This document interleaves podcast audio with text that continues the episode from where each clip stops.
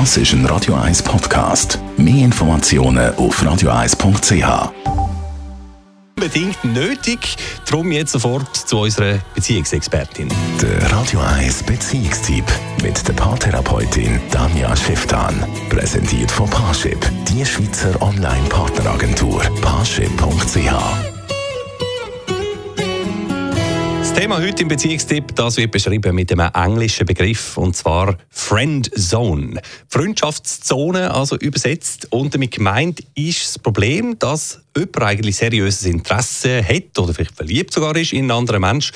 Das Gegenüber steigt aber nicht darauf ein, sondern behandelt einem einfach als guten Kumpel sozusagen. Ja, Tanja Schifftan, Radio 1 Paartherapeutin, ist das statistisch gesehen eigentlich mehr ein Mann- oder ein Frauenproblem? Kann man das sagen? Sowohl Männer wie Frauen kennen das, dass sie dann plötzlich sozusagen zum Aushüllobjekt werden. Also immer dann, man geht dann immer zu einem, wenn dann wieder eine andere Beziehung schiefgegangen ist.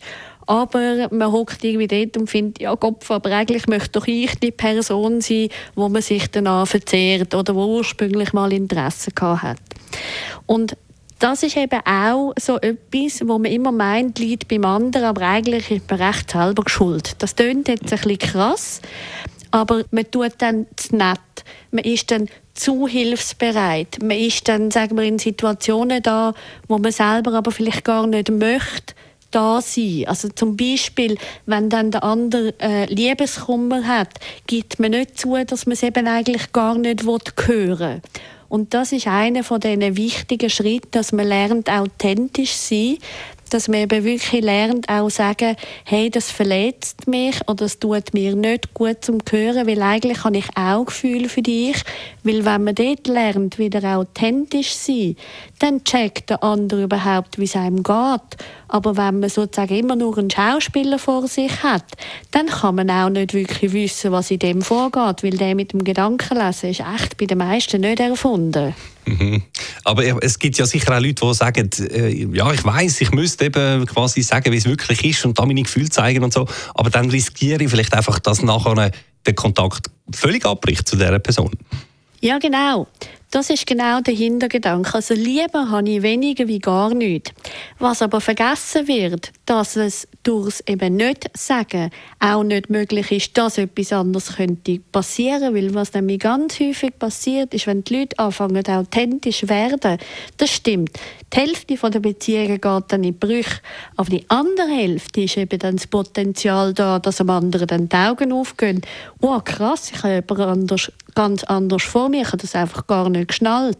Aber genau, wenn man nur immer sich in dieser Sicherheit bewegt, dann kriegt man auch nichts anderes. Und darum, zum dort den Bogen wieder schliessen, darum hat man es ja in der Hand.